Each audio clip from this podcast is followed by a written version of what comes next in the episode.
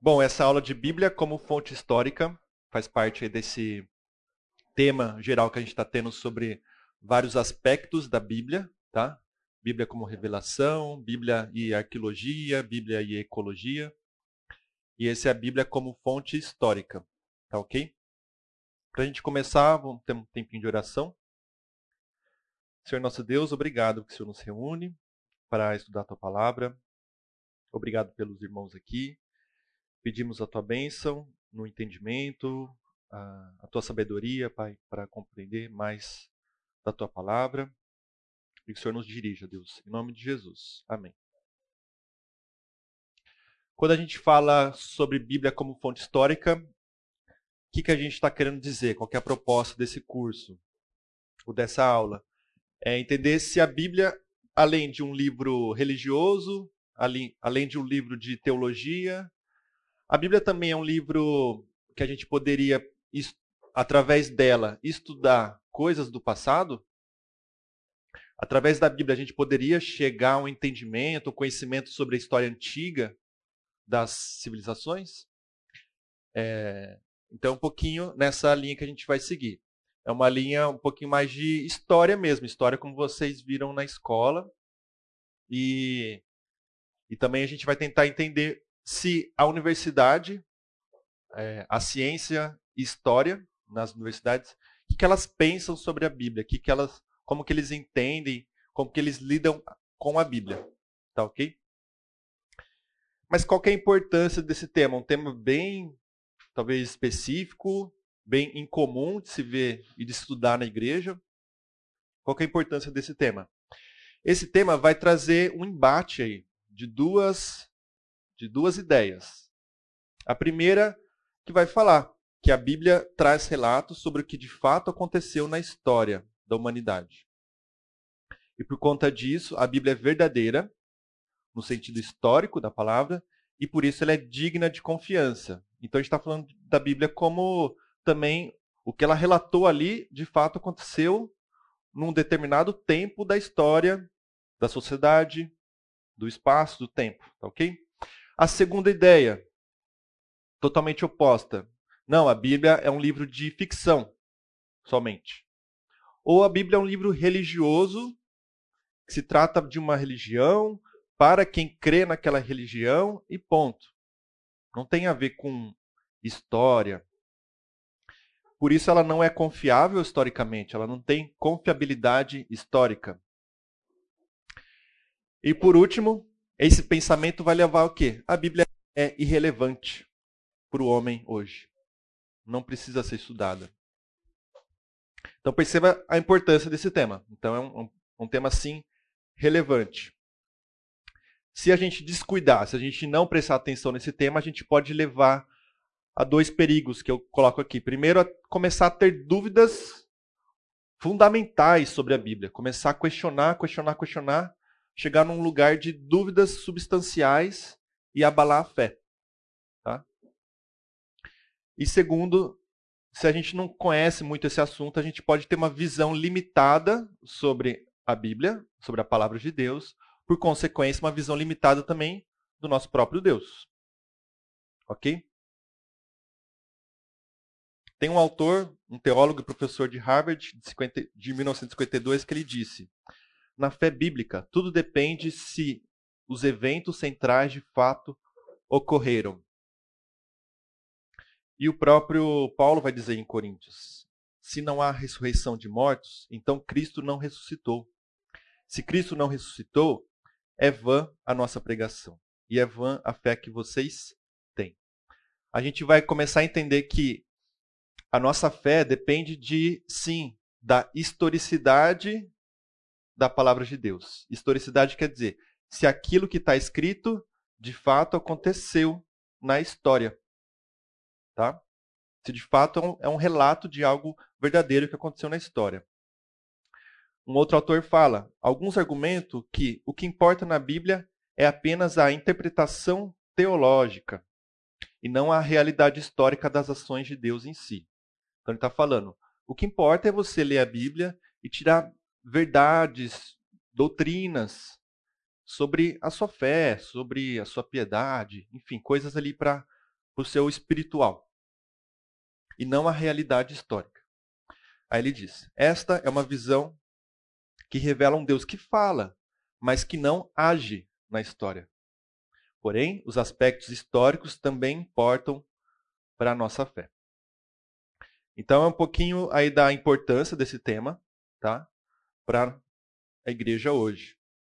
A gente estudar isso, a gente está estudando um Deus que agiu e continua agindo na história, né? Em sociedades que tiveram começo, meio e fim, em geografias do planeta, enfim, são coisas bem, bem reais.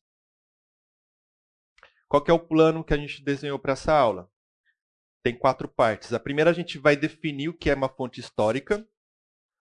Segundo, a gente vai defender a Bíblia como uma fonte histórica de fato, e não só isso, como uma fonte, uma fonte histórica confiável. A gente vai ver se os personagens bíblicos são históricos. Eu falo histórico aqui no sentido de ser real na história, tá? Que às vezes o termo histórico pode ser confundido também como algo extraordinário, né? Aquela coisa que aconteceu foi histórica. Quem acompanhou a Copa do Mundo, essa Copa do Mundo foi histórica, né? coisa que marcou e foi extraordinária. O termo histórico aqui é mais no sentido assim, que de fato aconteceu no momento da história, tá? A gente vai fazer uma comparação com fonte, fontes externas à Bíblia. Será que tem outros documentos, outros escritos, outros achados arqueológicos que têm paralelos com a Bíblia? Que tem paralelos com o que está escrito na Bíblia? Terceiro e quarto, a gente vai ver o uso da Bíblia como fonte histórica para a produção de conhecimentos sobre o passado. Será que tem gente que estudou a Bíblia, por exemplo, para estudar o Egito? Será? Será que tem gente que estudou a Bíblia para estudar o Império Romano. A gente vai falar um pouco disso. E para fechar, o que, que a gente pode tirar de lição prática para a gente, para a nossa vida, para a nossa fé. Tudo bem? Eu sei que é um tema que na escola, né, na nossas memórias de escola, estudar história às vezes dá sono, né? Durante a semana. Então imagine de domingo de manhã estudar, estudar história. Mais forças para vocês. Vamos lá. O que é uma fonte histórica, gente? Fonte histórica basicamente é tudo que é produzido pelo homem, tá? E que foi deixado aí como vestígio, como testemunho. Quando o historiador, quando o, o, profissional da área encontra esse material, ele passa a estudar esse vestígio, esse, ou esse testemunho. A partir daí ele começa a fazer reflexões, começa a fazer perguntas para aquele achado, e começa a fazer interpretações. A partir disso, ele começa a tentar, como se fosse um investigador de polícia, só que do passado, ele começa a tentar montar uma narrativa. Começa, começa a montar uma história do passado.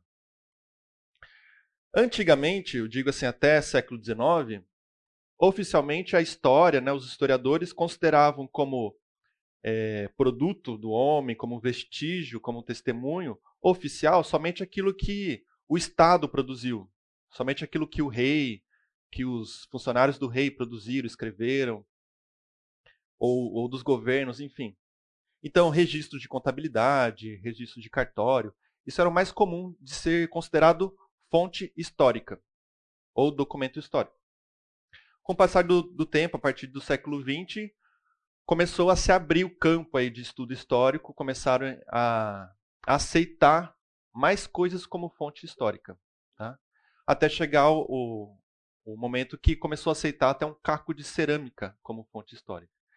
Então era comum, a gente vai falar um pouquinho disso adiantando, no, no exercício ali da arqueologia, eles encontravam, estavam lá cavando, encontravam um caco ali, um pedacinho de cerâmica, uma louça, eles jogavam fora, jogavam no lixo. Não, a gente está atrás de uma estátua. Né? A gente quer uma coisa assim monumental para encontrar sobre os egípcios, por exemplo. Mas eles começaram a estudar, a, a ciência foi avançando, eles começaram a estudar que a partir de um pedaço de louça era possível completar ali um mapa de uma, de uma história. Tá? É completar ali um quebra-cabeça de uma história. Então começou a se abrir tá? O entendimento aí sobre fontes históricas. Até começou a aceitar pinturas, roupas, fotos, filmes, até chegar ao ponto que se hoje a ciência história aceita testemunhos orais também como fonte histórica. Por exemplo, quando vai se estudar a história da África, é um, um lugar né, historicamente pobre, que tem pouca produção escrita. Então, para estudar a história da África, é, é muito estudado os relatos orais né, das tribos. A partir disso, eles conseguem escrever a história é, ali de tribos, de países da África. Uh, você quer dizer que, de certa forma, arqueologia e história andavam um pouco, um pouco mais separadas e agora a, a intersecção delas é, é, um pouco maior?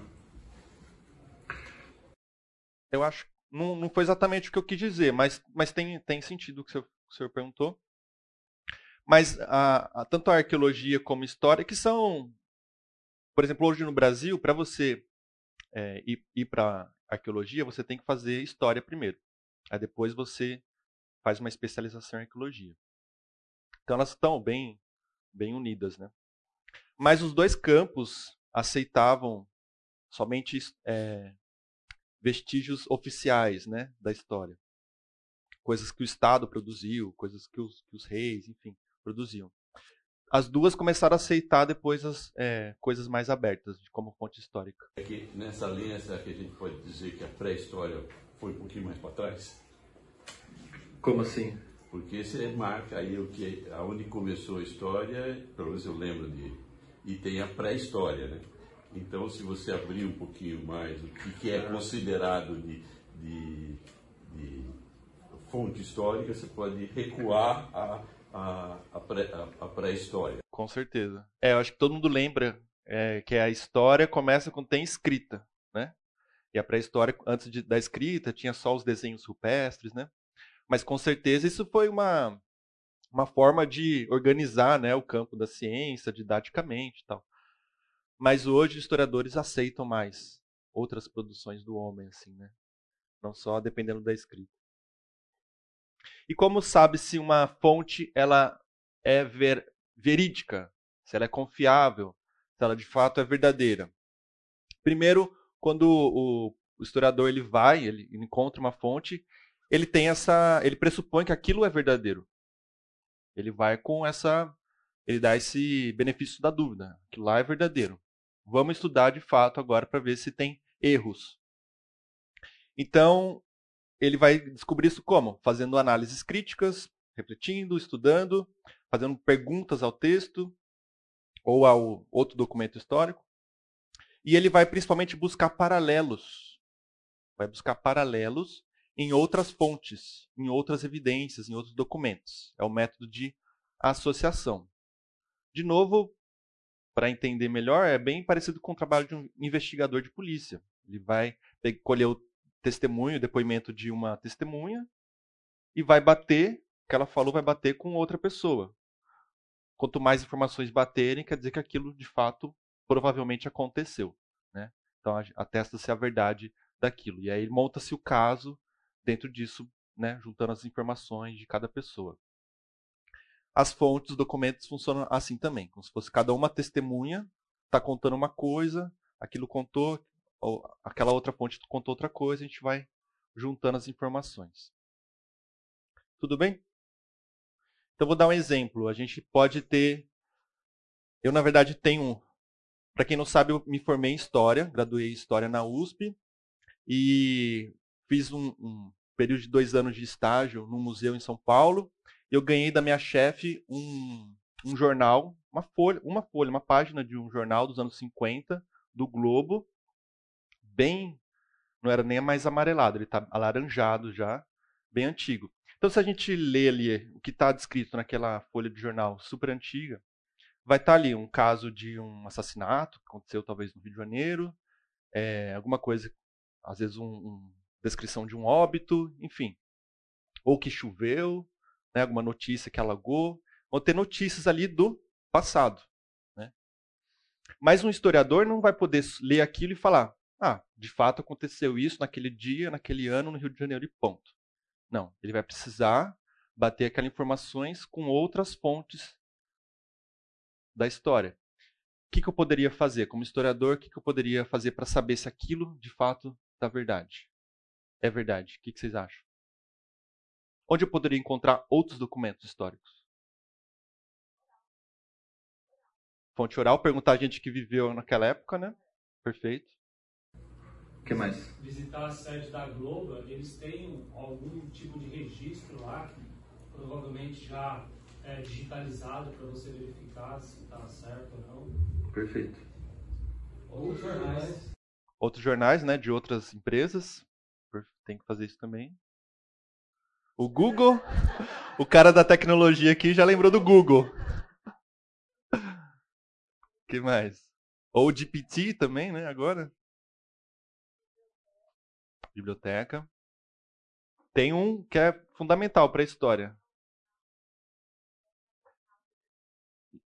Ir até o local também. Quanto mais antigo, mais difícil isso, porque às vezes mudou, né? Já as pessoas talvez saíram dali, o prédio mudou. Cartório. Né? Cartório é uma ótima fonte aí de, de história, de arquivos, né? Para história. Gente, vocês estão com calor, podem ligar ali, tá? Fica à vontade. Pode controlar aí o ar de vocês. Mas é isso. Então, vou dar mais um exemplo para ficar claro sobre essa, esse método de associação, que a gente vai depois aplicar em relação à Bíblia. Já vai chegar nisso. Imagine um historiador que precise, daqui 100 anos, ele precisa estudar o que aconteceu em 2022, 2023. Ele vai ter trabalho, né? Estudar o que aconteceu no Brasil nesses anos. Se ele pegar uma fonte histórica, por exemplo, de um jornal, de uma, um grupo de mídia, ele vai ter um lado da história, né? Ele vai ter que pegar também os outros jornais. Se ele entrevistar, colher o depoimento de uma pessoa, ele não vai poder ter a noção completa do que aconteceu nesses anos no Brasil. Ele vai ter que pegar pessoas que pensam também diferente. Então, esse é o trabalho do historiador para tentar chegar ao máximo ali do, da verdade, do que aconteceu na história. Tá bom? A, a história assume que ela é capaz de chegar até a verdade a respeito de, de um determinado é, acontecimento histórico, ou ela se coloca na posição de que ela tenta apurar o máximo do que é possível, mas é, ela se põe nessa posição de que, olha, eu, eu, vou fazer o meu melhor, mas se não for possível bater o martelo sobre uma verdade, eu vou deixar isso em aberto. Eu digo isso porque é, é razoável pensarmos hoje que é difícil concluir qual é a verdade do, do, dos fatos a respeito de uma série de acontecimentos que nós vivenciamos. E nós, às vezes, estamos até inseridos neles, porque é, uma, uma série de coisas que nós consideramos fatos, elas não são mais tangenciáveis. Né? Existe a dificuldade de apurar o que de fato é verdade. É, é razoável a gente considerar que é possível chegar ao que é verdade há mil, dois mil anos atrás, considerando que o ser humano continua pecador igual, continua mentiroso igual? Essa é uma ótima pergunta. Mas eu ia tocar nela porque ela é fundamental também para esse nosso estudo mas falando como tendo passado na, na academia de história. De fato, não, não tem essa presunção de buscar a verdade como de fato ela aconteceu obje, objetiva. Não tem, não tem. Tem tem os campos que estudam isso, filosofia da história, teoria da história. O papel do historiador não é chegar assim à verdade nua e crua, né, como a gente pode fantasiar. Não tem essa essa intenção o que se tem é chegar ao máximo, ao máximo é, objetivo ali da coisa.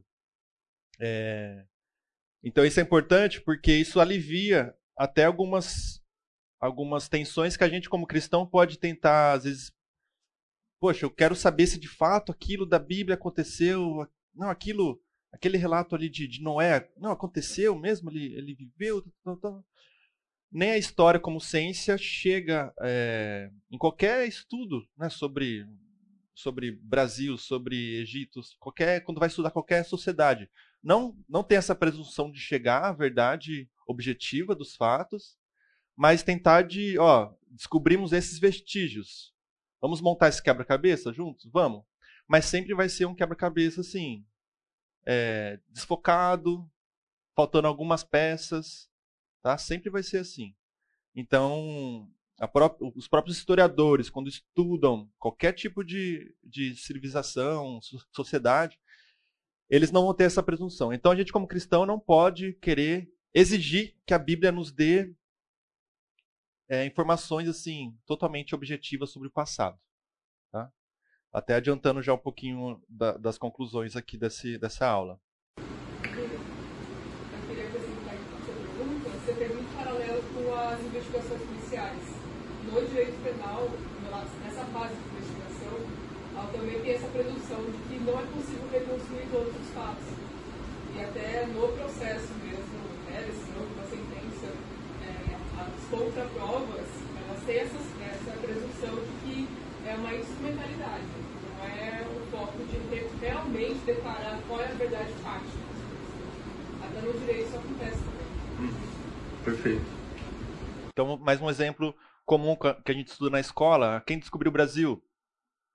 Quem descobriu o Brasil? Cabral, não vai confundir, não vai confundir com Colombo, né? Mas daí eu cheguei na, na faculdade de História, primeira, uma das primeiras aulas, né, Brasil colonial. Vamos debater, será que foi Cabral mesmo? Quais outras fontes mostram que foi outras pessoas? Tem, tem outras fontes que vão falar que talvez foram outros navegadores, né?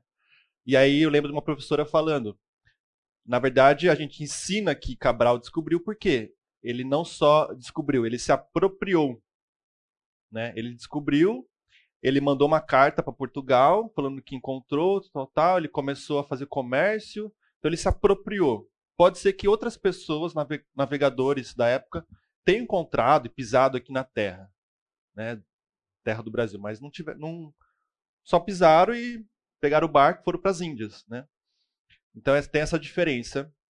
Então o historiador sempre vai, às vezes, encontrar outras fontes e tal, mas ah, saber o que de fato aconteceu exatamente é difícil. Uma observação, por exemplo, é, Santos Dumont e os irmãos Wright. Ah, sim. É, discussão. É, nos dias de hoje, por exemplo, se você está criando a história né, simultaneamente, é, quando você vai registrar uma empresa, nome, patente, marca, é uma discussão ferrenha. Quem é que teve a primeira ideia de determinado tipo de assunto? Então, os pontos de vista sobre né, um fato, às vezes, ele depende de quem é que reclamou primeiro, né, quem é, solicitou essa, o direito dele. Perfeito. E aí, talvez até no cartório você tenha algumas, é, alguns fios, porque foi quem foi primeiro lá e colocou o nome né, oficial. Então, é, entender que a gente vai reconstruir exatamente o que aconteceu. É. Mais um exemplo disso, perfeito. Então, a Bíblia é uma fonte histórica, gente? Sim. Primeiro, respondendo basicamente, porque é, os historiadores aceitam praticamente tudo como documento histórico. Né? Se eles aceitam uma louça, se eles aceitam um registro do cartório, se eles aceitam um testemunho, uma carta de uma pessoa comum, de uma época para estudar história, eles devem, eles vão aceitar sim a Bíblia. E de fato aceitam. Falando aqui como tendo lido alguns historiadores falando sobre isso. Eles aceitam. Mas e aí? A Bíblia, a gente não para por aí, senão a gente já ia acabar a aula, né? Mas a Bíblia, ela é uma, um documento histórico confiável? E como que a ciência, história estuda e lida com esse documento. E é isso que a gente vai é, estudar a partir de agora. Então, sim, é, a resposta também é um documento histórico confiável. Por quê? Porque há inúmeras evidências externas à Bíblia que comprovam elementos do seu conteúdo. Então, tem várias outras fontes que a gente vai ver vários exemplos que vão comprovar elementos que estão ali descritos na Bíblia, tá? Porém, a gente vai ver que ela é um documento histórico problemático no sentido da sua sacralidade. Então, muitos historiadores têm muito receio e não sabem lidar com a Bíblia como fonte histórica, por quê? ela é um livro sagrado vivo. No sentido assim, hoje tem milhões de pessoas que consideram a Bíblia como um livro sagrado, inspirado divinamente. Então há, muita, há muito problema nisso para o historiador quando ele vai lidar com a Bíblia. A gente está falando não só dos cristãos, dos católicos, é, não só dos cristãos evangélicos, mas também católicos, judeus, considerando o Antigo Testamento, e também até os muçulmanos, consideram porções ali da Bíblia. Sagrado, né? Então, é difícil para a universidade lidar com a Bíblia. E aí o, esse autor, Craig Blomberg, ele é teólogo, historiador, ele fala: os autores bíblicos pretendiam registrar coisas que realmente aconteceram? Essa é a pergunta que a gente vai começar a se fazer agora. E ele fala: deixando a fé na inerrância e inspiração de lado, o que sobra? Então a gente vai fazer esse exercício a partir de agora. A gente, como cristão, esse autor que a gente vai usar bastante aqui, ele faz essa atividade, deixando a minha fé na inspiração divina, deixando a fé na inerrância da Bíblia. O que sobra? Sobra conteúdo histórico? Aí falando um pouquinho da bibliografia dessa aula, é importante vocês saberem, esse não é um tema, a Bíblia como fonte histórica, não é um tema que tem assim um livro que fala esgota o assunto, né? Um livro de introdução sobre o assunto. Não encontrei. Encontrei vários livros que vão falar um pouquinho do assunto, tá? Então, pelo menos seis é, em português que falam disso. E aí eu vou comentar de dois que foi o que eu mais utilizei.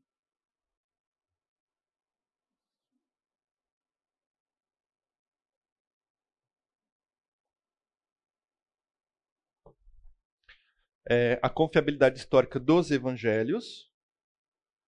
Esse aqui, vocês vão ver que a gente vai citar bastante esse autor, Craig Blomberg. E para nos ajudar também na composição histórica da Bíblia, esse autor, o Paulo On, brasileiro, e Deus falou na língua dos homens. Foi os livros que eu, que eu mais utilizei.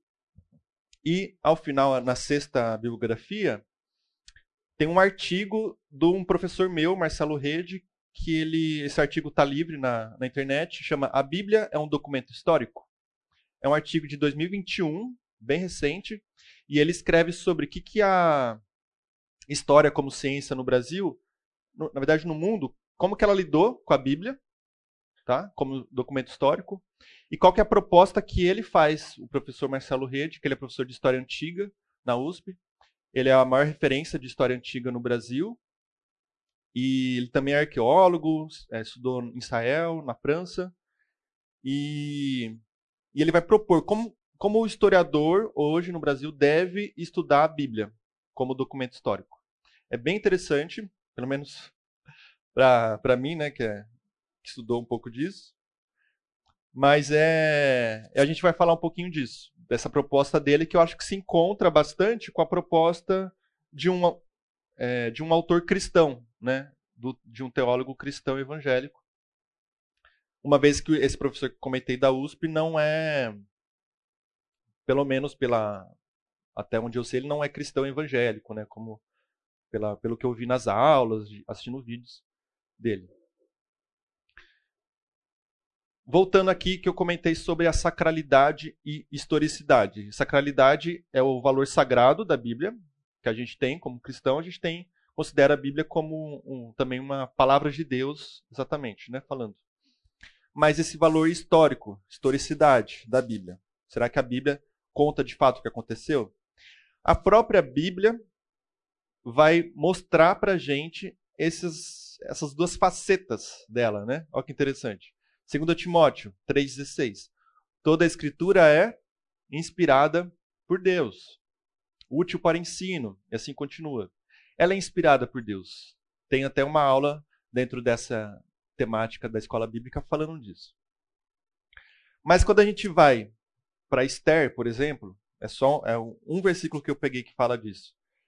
Mas tem vários. Esther 1, Isto aconteceu nos dias de Assuero, o Assuero que reinou sobre 127 províncias, desde a Índia até a Etiópia. Naqueles dias, quando Assuero reinava na cidade de Suzã, no terceiro ano do seu reinado, deu um banquete a todos os seus oficiais. Gente, o que, que, que, tem aqui? História, né?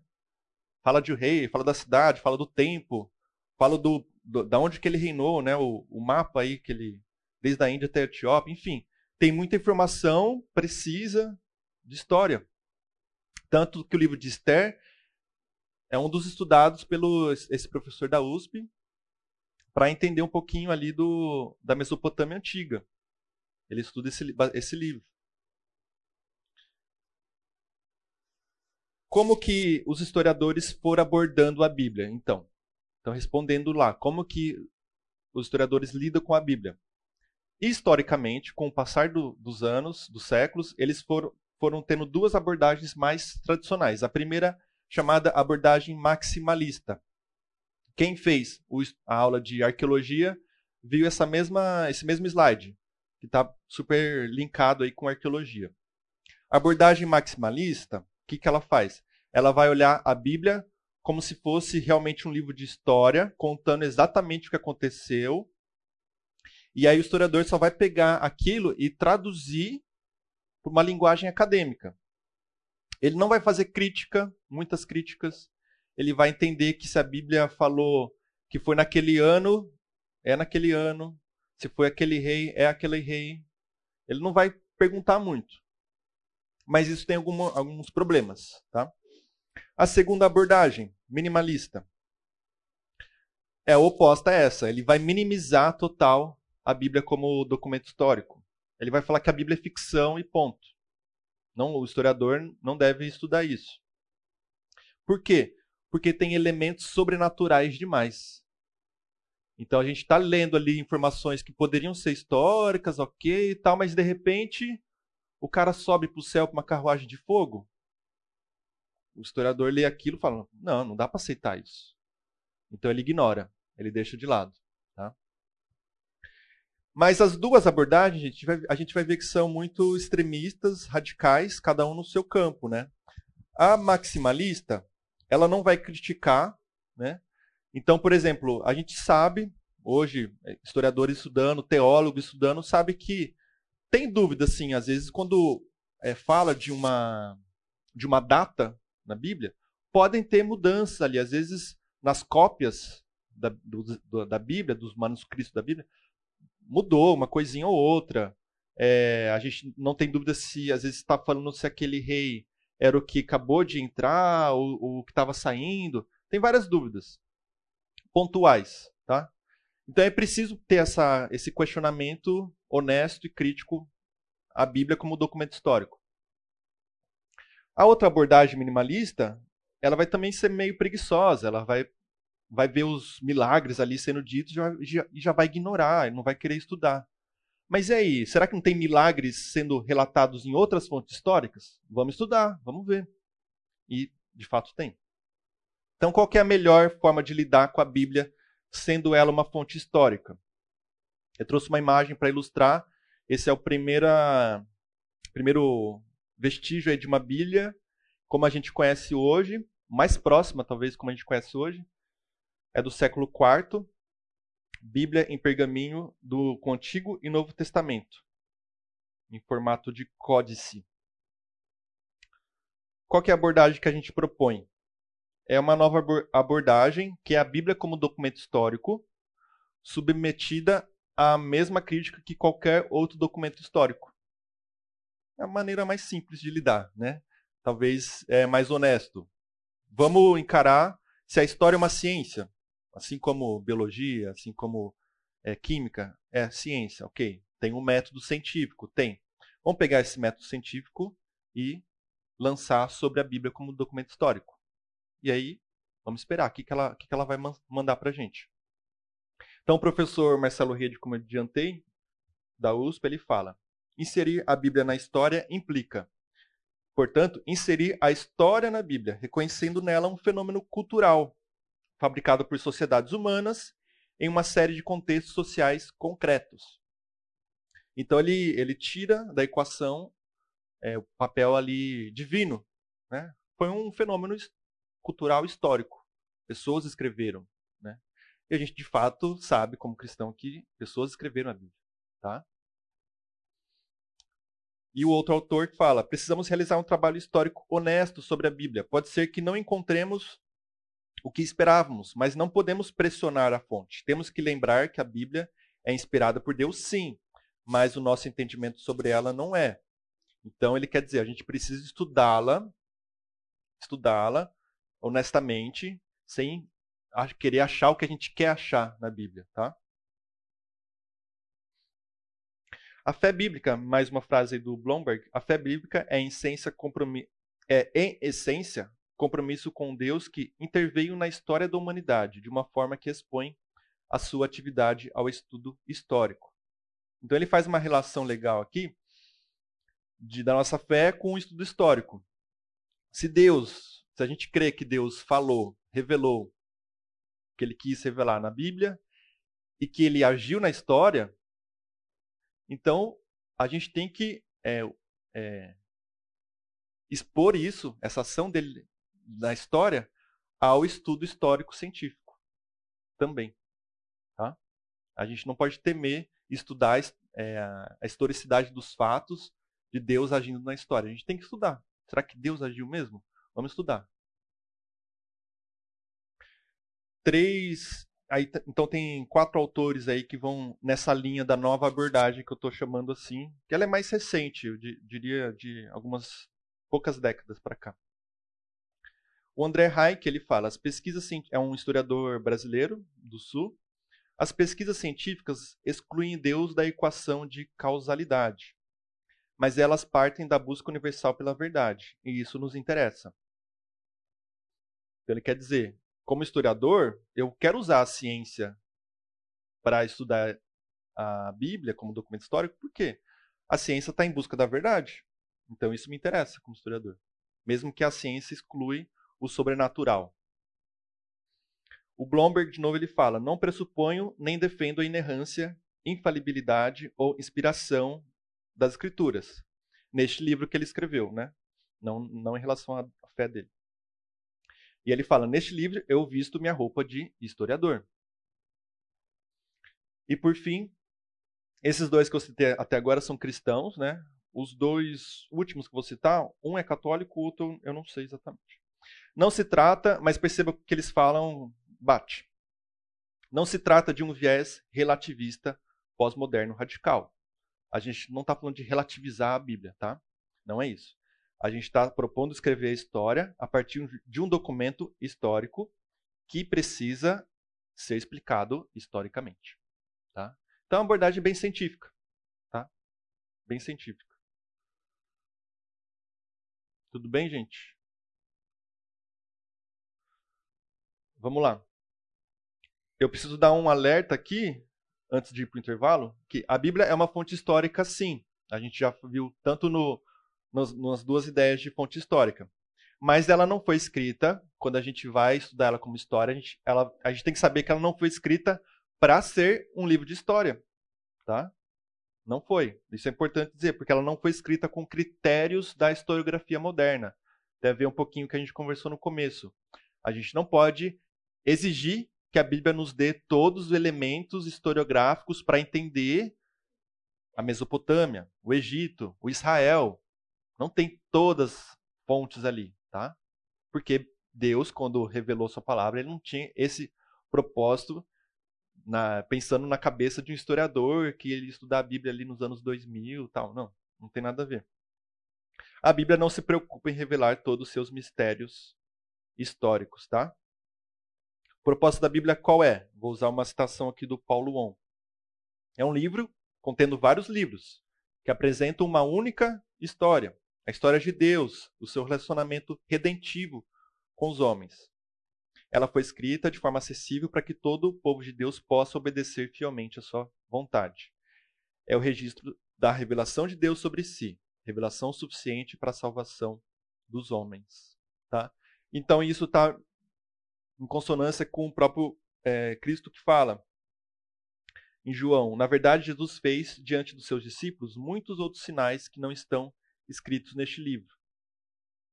Na verdade, João falando, né? Estes, porém, foram registrados para que vocês creiam que Jesus é o Cristo. Então a gente crê que a Bíblia foi escrita para nossa salvação, tá? Para nossa redenção, não para o nosso histórico, estudo histórico, né? E, e tirar todas as nossas dúvidas históricas. Mas aí, a gente consegue, mesmo assim, saber que a, a Bíblia é fonte histórica confiável? Sim. Então, só para passar mais rápido aqui, mais uma citação. A honestidade, a honestidade histórica no mundo antigo não era definida pelo grau de precisão científica ou citação exata, as quais a nossa sociedade moderna valoriza. Então, a gente tem não só Deus não tinha o propósito de criar um documento histórico assim, para o historiador é, estudar e saber tudo o que aconteceu no passado, como a própria, o próprio povo, os próprios homens que escreveram naquela época não tinham a cabeça que a gente tem hoje de exatidão histórica, de precisão nas informações, tá? Então a gente tem que saber disso na hora de estudar. E próprio Deuteronômio fala: as coisas encobertas pertencem ao Senhor nosso Deus, porém as reveladas nos pertence. Então a gente tem que confiar que o que a gente não não descobrir pertence ao Senhor, mas o que está revelado ali pertence a nós. Tá bom? A gente tem um intervalo, né? Até 10 e 20. Até 10, até 10 e 20. Depois a gente volta para falar, começar a trazer os exemplos, tá?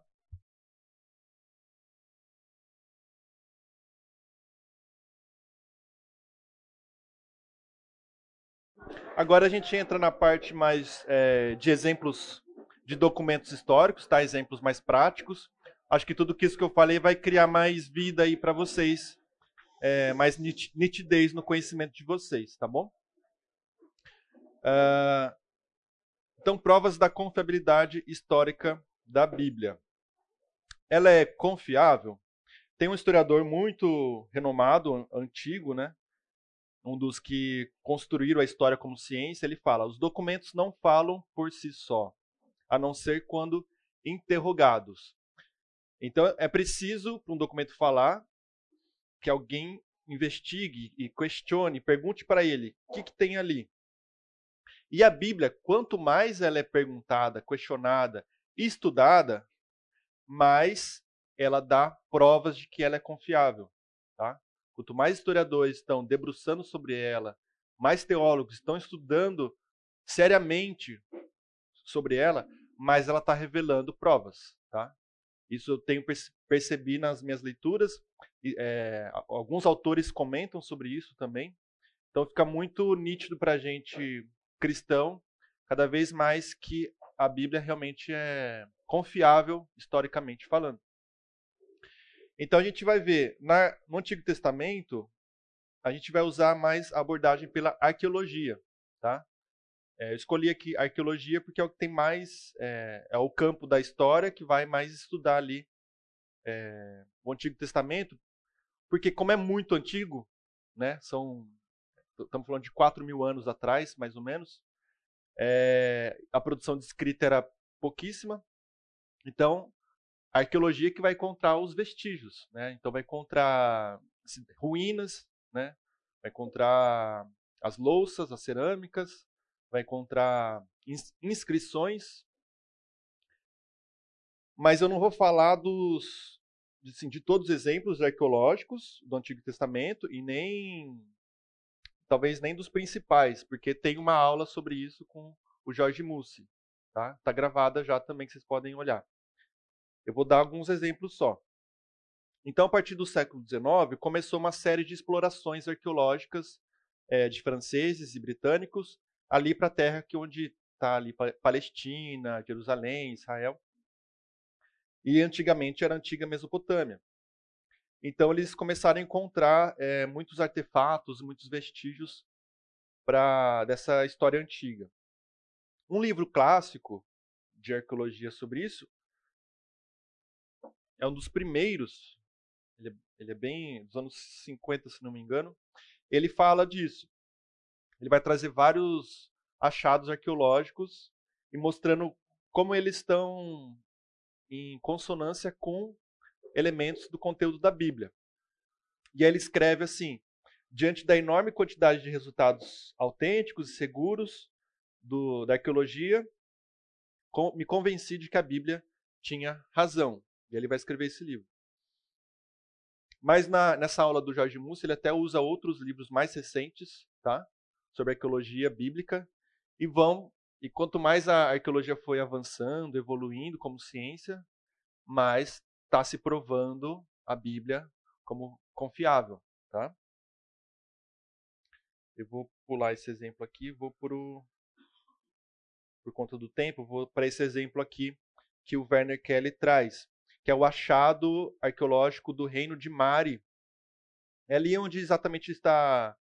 É, quem lembra do mapa. Eu acabei não colocando talvez o um mapa aqui, mas é onde está a Babilônia, o rio Tigres, Eufrates, ali no Oriente Médio. Então foi encontrado esse achado arqueológico. Eu coloquei algumas fotos aí da equipe do, dos arqueólogos. Tem essa estátua, que é a estátua do rei de Mari, foi uma estátua encontrada. No ombro direito dessa estátua tem uma inscrição falando: Eu sou o rei de Mari, com o nome dele. Então é algo bem assim, claro, né? Bem nítido ali. É, quem, é, quem era aquele. E começaram a cavar, começaram a cavar, começaram a cavar e encontraram essa ruína de uma cidade antiga é, nessa quarta foto.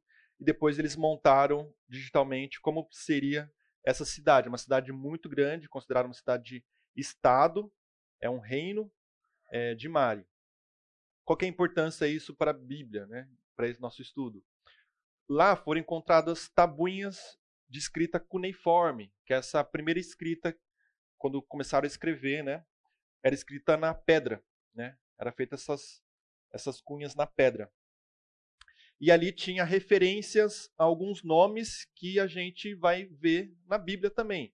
Referências a Naor, Terã e Arã, que são nomes de pessoas da linhagem ali de Abraão, que está em Gênesis 11 e Gênesis 24. Inclusive, né, uma dessas tabuinhas tem a menção a um costume é, cultural ali, que era de um casal sem filhos que poderia adotar um filho para cuidar deles, e em troca ele se tornaria o herdeiro. Foi exatamente isso que Abraão fala, sugere para Deus em Gênesis 15, 2. Posso considerar o meu servo como o herdeiro? Já que a gente é idoso, né? não, não tem filho, ele Sara não tem filhos. Então a gente percebe que é um costume ali da época, tá na mesma época que os teólogos falam que Abraão viveu, e essa tabuinha foi achada também, falam que é da mesma época, ali de mais ou menos dois mil anos antes de Cristo. Então perceba, né? fontes externas à Bíblia, uma tabuinha cuneiforme encontrada ali com conteúdos, com elementos da Bíblia no Antigo Testamento. E aí você pode pensar, para mim isso aqui é fantástico. Talvez alguém pense, ah, mas eu queria que aparecesse ali o nome é, exatamente de Abraão e Sara. Não tem nada falando de Abraão e Sara, falando de Isaac e tal. Como a gente falou na primeira parte da aula, é, a gente não vai ter assim essas respostas tão explícitas, né? O historiador sempre vai achar assim pecinhas minúsculas de um quebra-cabeça, mas para o historiador isso é mais que suficiente, tá? E para o arqueólogo também. Por isso que a gente pode começar a confiar nesse sentido na Bíblia. E aí o Werner Kelly ele fala: a cidade bíblica de Naor é situado num ambiente histórico conhecido, o Reino de Mari. E esses documentos encontrados no Reino de Mari fornecem pela primeira vez uma prova de que as histórias dos patriarcas da Bíblia não são simples lendas, e sim acontecimentos e descrições de uma época histórica que se pode datar. Ele vai também é, mencionar é, o achado de Ur dos Caldeus, também foi encontrada referências a Ur dos Caldeus, que é a cidade ali de Abraão. Também é encontrado algumas inscrições que citam o nome de Abraão, mas como ele até fala, como foi encontrada várias inscrições, inclusive em outros sítios arqueológicos, dá-se a entender que é um nome comum, né? Um nome que Então não dá para é, inferir que é o Abraão bíblico, né? Mas é que é um nome comum ali da época. Mas isso já é uma prova de que existiu um Abraão. Tá? Existiu um Abraão. É, como eu disse, eu não vou esgotar parte de arqueologia, porque tem uma aula sobre isso. Tá? Eu vou focar mais no Novo Testamento. Mas deixa eu dar mais dois exemplos aqui. Personagens bíblicos do Antigo, do Antigo Testamento são históricos? A gente tem uma inscrição nessa estela de Israel, de Meneptah, que é de um faraó que viveu no ano 1200 a.C. Essa tábua, né, essa estela, essa pedra grande, foi encontrada em 1896 e está escrito ali. É uma, uma escrita dos egípcios falando de um povo, Israel. Israel está devastada, sua semente já não existe. Eles estão comentando sobre um povo chamado Israel. Então, uma, mais uma fonte, um documento histórico totalmente externo à Bíblia, falando de Israel. Uma segunda, um segundo achado arqueológico é essa pedra de Teldã.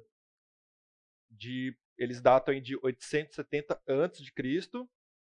Foi achado bem recente, 1993. Tá? Foi encontrado. Para a história, isso é bem recente, né? 1993. Fala assim: Acasias, filho de Jorão, da casa de Davi. Então fala de um rei, Acasias, filho de Jorão, da linhagem de Davi. Exatamente o que a gente vê em 2 Reis 8, 16, né? comentando sobre Acasias, da casa de Davi. Então percebam, mais uma fonte externa. Isso para o historiador é aquilo que eu falei no começo, é o método de associação, de pegar outras fontes, outros testemunhos e ir casando para ver se é verdade ou não. Tá? Mais um exemplo aqui agora de fonte escrita. Eu, eu dei exemplo de arqueologia, agora de texto, né, de fonte escrita. É, Gênesis 11 vai falar da Torre de Babel. Eu vou eu vou ler, ó. Venham, vamos construir uma cidade e uma torre cujo topo chegue até os céus e tornemos célebre o nosso nome, para que não sejamos espalhados por toda a terra. Então é o texto de Gênesis 11, 4, 8. Foi encontrado um relato é, de Amar Suem. Eu não, eu não coloquei aqui, mas esse relato é localizado aí na data de 2000 antes de Cristo, mais ou menos. Eu não coloquei quando ele foi achado. Eu não sei se talvez foi achado no. Lembrei, ele foi achado entre documentos é, de povos antigos mesopotâmicos. Se eu não me engano, também nos anos 90, agora recente. E diz assim: Ele fez a torre o mais alto possível, como uma montanha, fazendo seu topo tocar o céu. Por causa de seus atos, os deuses Nana e Ningal se alegraram. Eles então deram a ele o destino da vida, um longo reinado e um firme fundamento. Fala também de uma torre sendo construída o mais alto possível, como uma montanha até chegar ao topo do céu. Veja que paralelo. Um relato de, de um outro de um povo mesopotâmico da época ali mais ou menos também que a gente entende que é, o Gênesis está falando, né? e falando de uma cidade, de uma torre sendo construída. Então, possivelmente está falando da mesma torre de Babel. Dá para bater o martelo? Ah, é, é, a torre de Babel nos dois no, nesse caso também? Não dá, mas para o historiador, isso é, é, já é uma prova. Como a gente está falando de algo muito antigo, não vai encontrar assim algo muito, muito explícito. Já é satisfatório, tá? Já é satisfatório de mostrar é bem provável que está falando da mesma coisa, está falando da Torre de Babel. É claro que nesse relato mesopotâmico é a visão deles, né?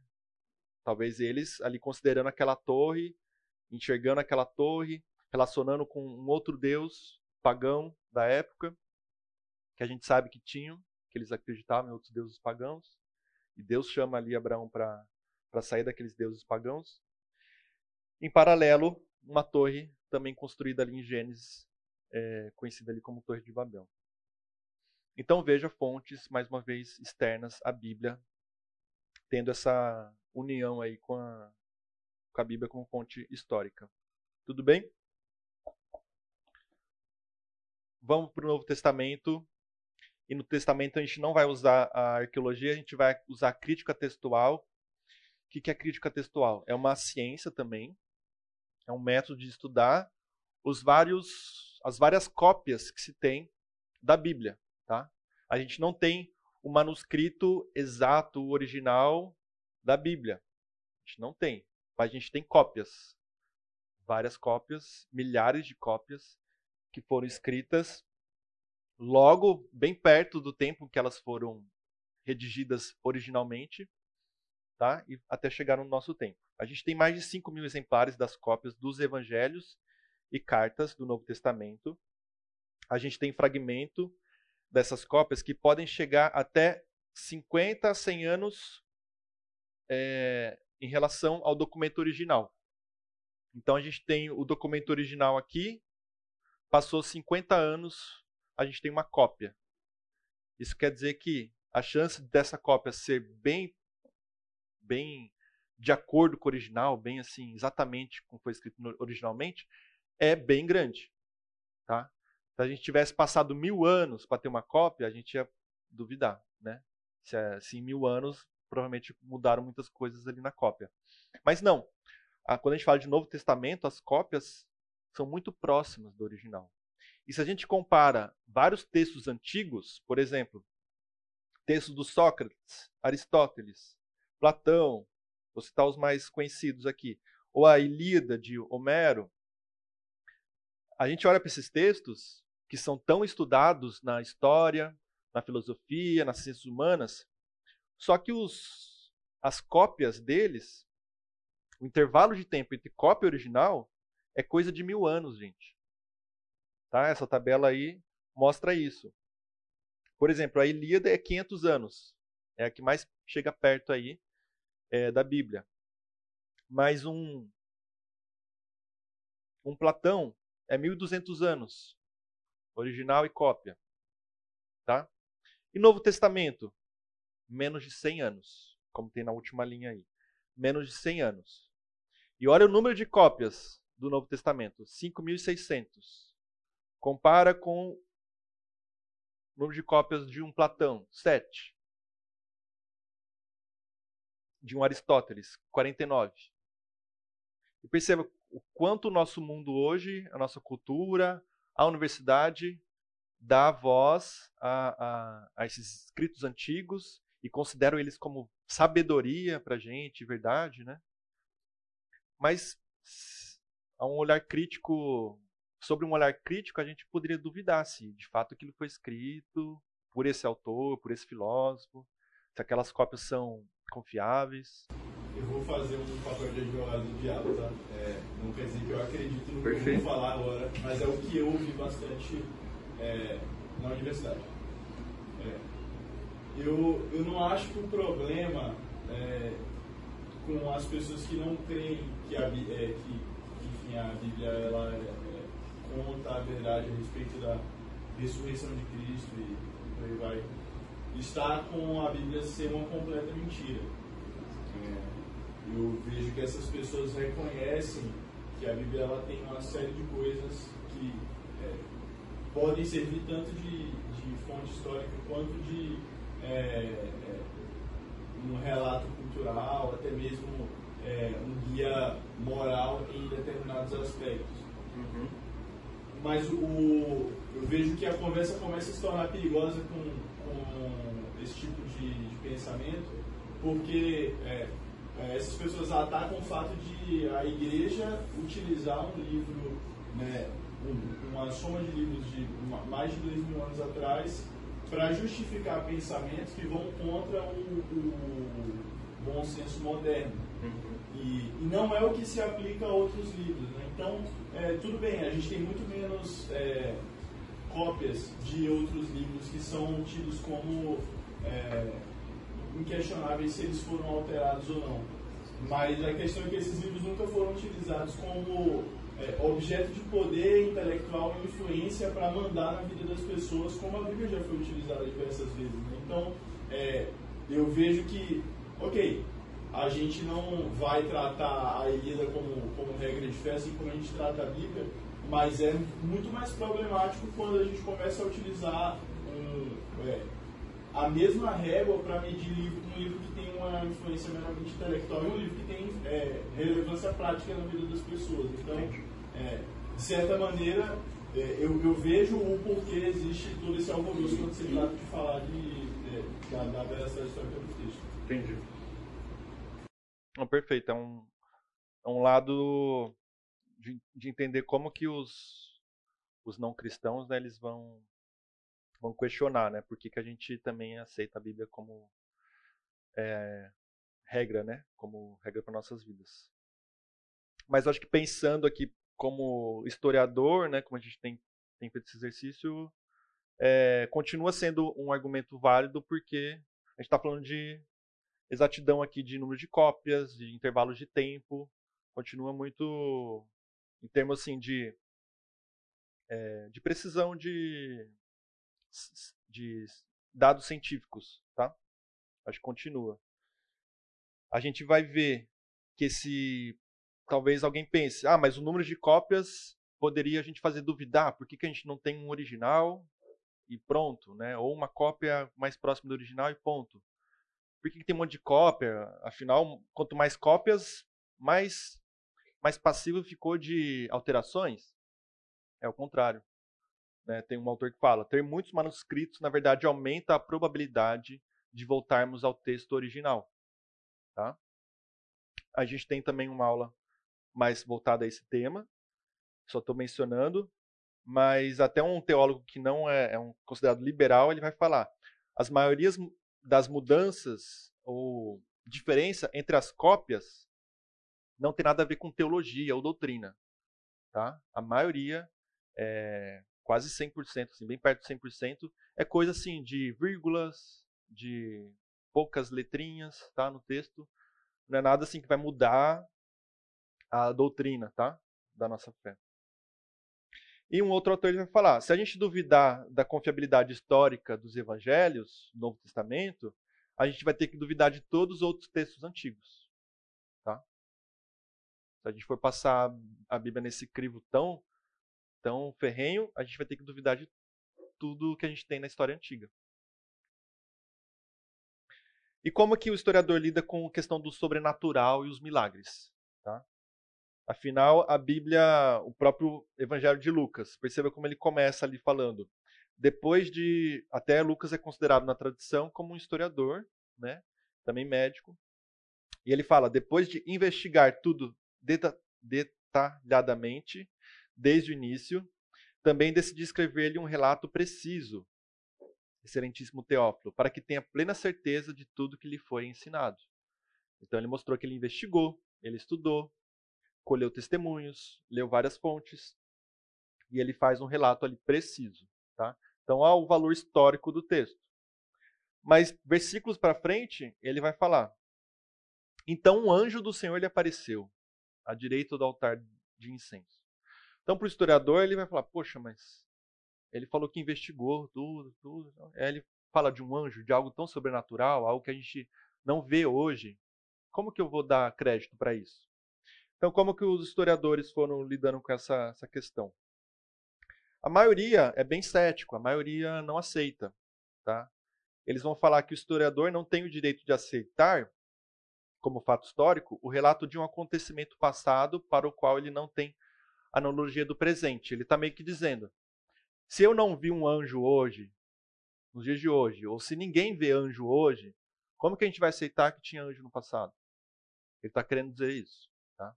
Por exemplo, os dinossauros seriam a mesma coisa. Eu vejo dinossauro hoje, mas isso no passado. É. Esse, esse tipo de argumento, ele caiu porque ele é uma forma de anacronismo. Tá? A gente não vê algo hoje, não quer dizer que não tinha no passado. A gente tentar olhar, anacronismo, é isso, é tentar olhar o passado com os olhos do presente, ou colocar o, o óculos do, do presente para olhar o passado. Quando a gente vai para o passado, a gente tem que colocar os, os óculos do passado. Tá? É, inclusive, quando a gente estuda a Bíblia, né, na nossa devocional, também tem que ter esse olhar. Né? Então, esse, esse argumento não, não sobrevive, tá? Esse tipo de método do historiador não sobrevive. E aí o, é claro que, assim, gente, falar para vocês, é pouca gente que está estudando sobre isso hoje é, no, no, mundo, no Brasil, tá? Pouca gente que leva a sério é, esse estudo histórico, né, da Bíblia. Mas o Blomberg é um dos principais. Ele vai falar: a gente deve considerar os milagres, sim, confiáveis, sim, é, históricos. Por quê? Primeiro que a gente vai ter vários outros relatos de milagres em outros documentos e na literatura antiga a gente vai ter relatos que são parecidos com o da Bíblia e que são diferentes. E isso enriquece tá, a historicidade dos milagres. Segundo, os milagres de Jesus do Novo Testamento estão muito ligados aos do Antigo Testamento. Isso também é mais provas, enriquece. Está ligado ao ministério de Pedro, de Paulo, ali em Atos. Então, as coisas continuaram, continuaram acontecendo milagres. E também os milagres de Jesus estão conectados ao ensino de Jesus. Então, se você aceita somente a historicidade do ensino de Jesus e não aceita os milagres, você está sendo desonesto no seu estudo ali. Então, ele fala: o ensino e os milagres vão de mãos dadas, já que Jesus usa os milagres para validar o seu ensino. A gente tem estudado, quando estudou sobre alguns milagres é, na série de Lucas, a gente viu que os propósitos de milagres de Jesus sempre é para validar o ensino. Sempre, não é uma coisa solta. Né? Eu vou dar um exemplo aqui. Eu estou correndo um pouquinho, mas é por causa do tempo, tá, gente? Qualquer coisa vocês falam se ficar muito rápido. Vou dar um exemplo aqui do milagre de ressurreição em Naim, em Lucas 7. Eu não vou ler tudo, mas esse é um trecho que fala de um milagre que Jesus estava voltando é, de uma cidade ali é, em Naim, e ele viu que estava tendo o enterro de um único filho de uma viúva. O Senhor a viu, sentiu profunda compaixão, falou a ela: Não chore, e depois foi até o caixão, tocou nele, e os carregadores pararam. E aí ele, ele ressuscita né, o jovem. Então, esse relato de Lucas, tão detalhista, de falar que primeiro Jesus falou com a mulher, depois foi até o caixão, só esse detalhezinho. Eles encontraram num outro relato é, de uma fonte ju, ju, é, de judeus, né, o Talmud babilônico Shabá, encontra ali um, um, costume que falava de, de caixão, da mãe estar próxima ao caixão, fala até do, da mãe estar à frente do caixão, tem vários detalhes ali. Então eles, eles juntaram essas fontes, o que, que a Bíblia falava, o que essa fonte é, judaica fala. Então eles é, inferiram que teria sido bem fácil para Lucas, como um grego, ter errado nesse detalhe, a menos que estivesse se baseando em fontes históricas precisas. Então, o fato de Lucas não ser judeu na época, ele, ele era grego, né? E ele, ele sabia desse detalhe é porque, de fato, ele estudou, de fato, ele investigou aquele relato do milagre de Jesus, tá? O, outra coisa que ajuda a provar os milagres é o fato de não ter detalhes espetaculosos. Repare que sempre os milagres de Jesus são descritos de maneira sóbria. É, é de maneira discreta, não tem aquela coisa muito espetaculoso, fantasioso em torno dos milagres. É, são coisas. Jesus foi, curou, levantou, ponto. Né?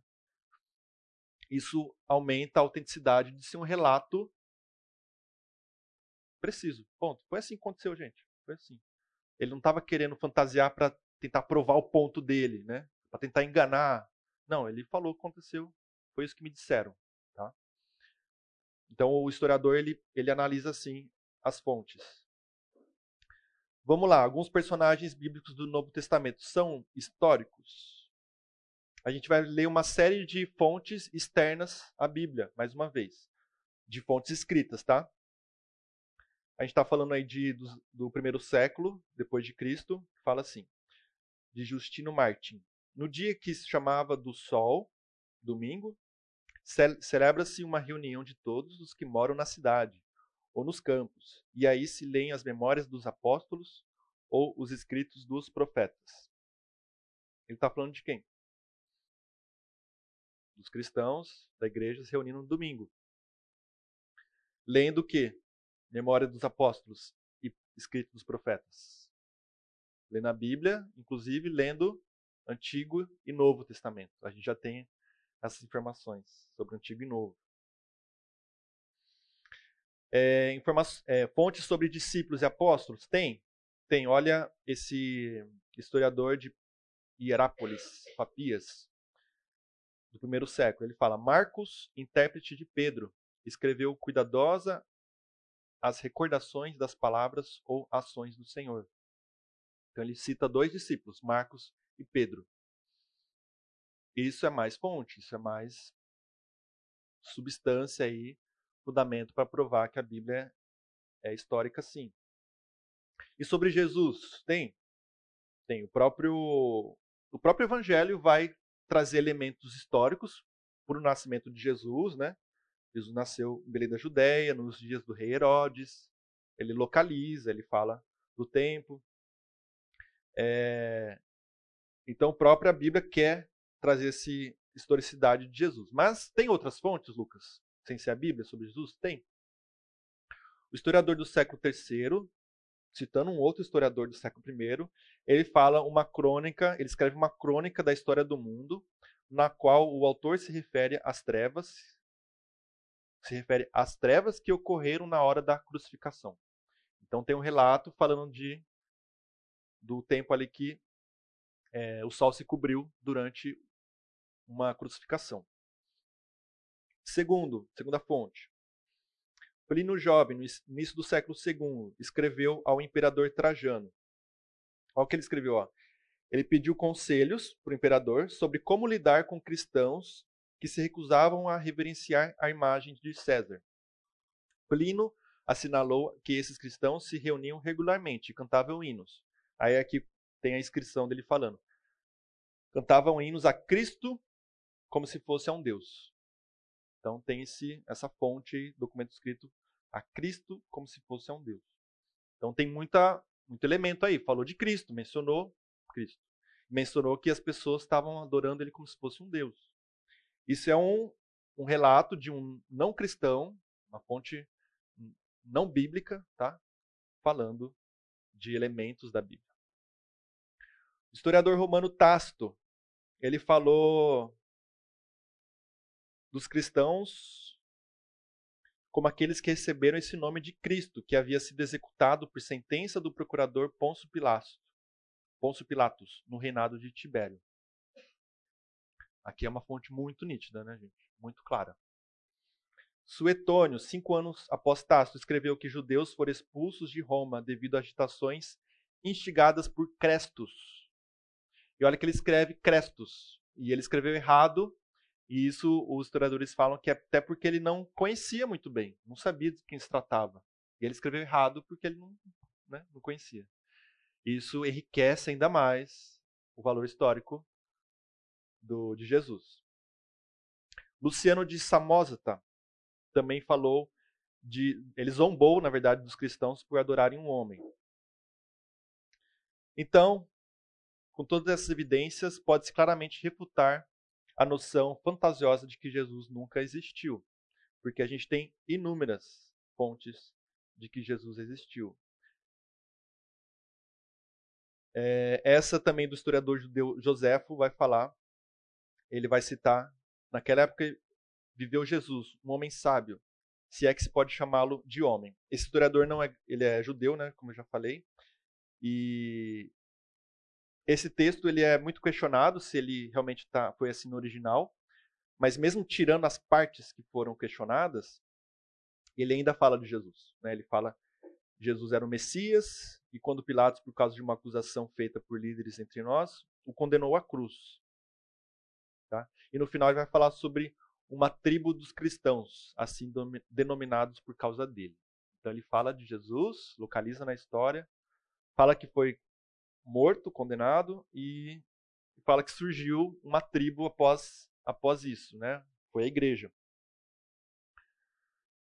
É... Deixa eu passar aqui para dar tempo, gente. Uma última fonte, essa é a última. é um, essa é bem interessante porque vai comparar uma fonte que foi encontrada no século I, é um manual de medicina. Não tem nada a ver com a Bíblia. Mas perceba o jeito que ela é escrita. É muito parecida com o que Lucas escreve ali no comecinho é, do evangelho dele. E eu, como eu já li, né, visto que muitos já empreenderam uma narração coordenada dos fatos que entre nós se realizaram, conforme nos transmitiram os que desde o princípio foram deles testemunhas oculares, igualmente a mim pareceu bem, depois de cuidadosa investigação de tudo, desde a sua origem, dar-lhe dar por escrito. Então esse é o, o jeito que Lucas escreveu. O manual, que data aí mais ou menos da mesma época que Lucas escreveu também, fala: embora muitos relatos tenham sido feitos, não apenas no passado, mas também recentemente, sobre a produção, efeitos e testes dos medicamentos, ainda assim pretendo instruí-lo, prezado Areios, acerca deles. E assim ele vai. Então isso é uma fonte por quê? É um jeito de escrever muito parecido da época mesmo, tá? É um jeito inclusive de médico escrever, que vai corroborar para a ideia de Lucas como médico. Enfim, são fontes, são elementos que vão enriquecendo essa confiabilidade histórica, tá, gente? Alguma dúvida? Alguma pergunta? Comentário? Como parece que tem relatos de povos no Antigo Testamento que não tem vestígio histórico.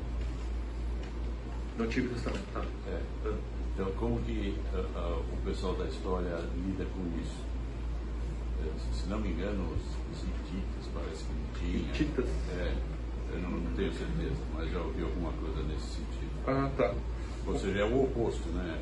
A, a, quando você tem uh, comprovação não bíblica de coisas escritas na Bíblia, ah, é legal. Agora, ao contrário, você tem registro tipicamente histórico que não é encontrado uh, uh, é. o oposto. Eu não, não conhecia esse fato, mas o historiador ele vai usar a própria Bíblia como uma das fontes para que esse povo existiu. Né? Se ali falou é, que houve o povo hitita, mas não tem nenhum outro vestígio, mas essa, se essa fonte que fala que Hitita existiu e fala que os egípcios existiram, os hebreus, enfim, a grande chance de ter existido, há, há grande chance de ter existido também, né? que é a mesma fonte falando de outros povos que existiram. Então eles vão lidar sim, mas é claro que vai faltar substância para eles, né? Eles precisam de mais fontes. O historiador sempre precisa de fontes para fazer o método de associação. Tudo bem? Para fechar, gente, só comentar, no, no, acabou que o tempo vai estourar, mas só comentar desse livro, que é um historiador brasileiro evangélico, e ele fez esse, esse livro, tem mais um outro, continuação desse, que ele vai olhar, olhar para a Bíblia e tentar aprender sobre os mesopotâmios, os egípcios, os cananeus, os persas, os gregos e os romanos.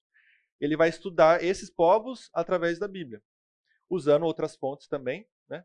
Mas é um livro bem interessante de história para quem gosta, para um olhar diferente. O que a gente pode aprender sobre os outros povos com a Bíblia. O próprio Marcelo Rede, que eu comentei no começo da aula, da USP, ele tem um estudo sobre a antiga Mesopotâmia, a partir da Bíblia hebraica, e um estudo do Egito, a partir da Bíblia hebraica também. Tá?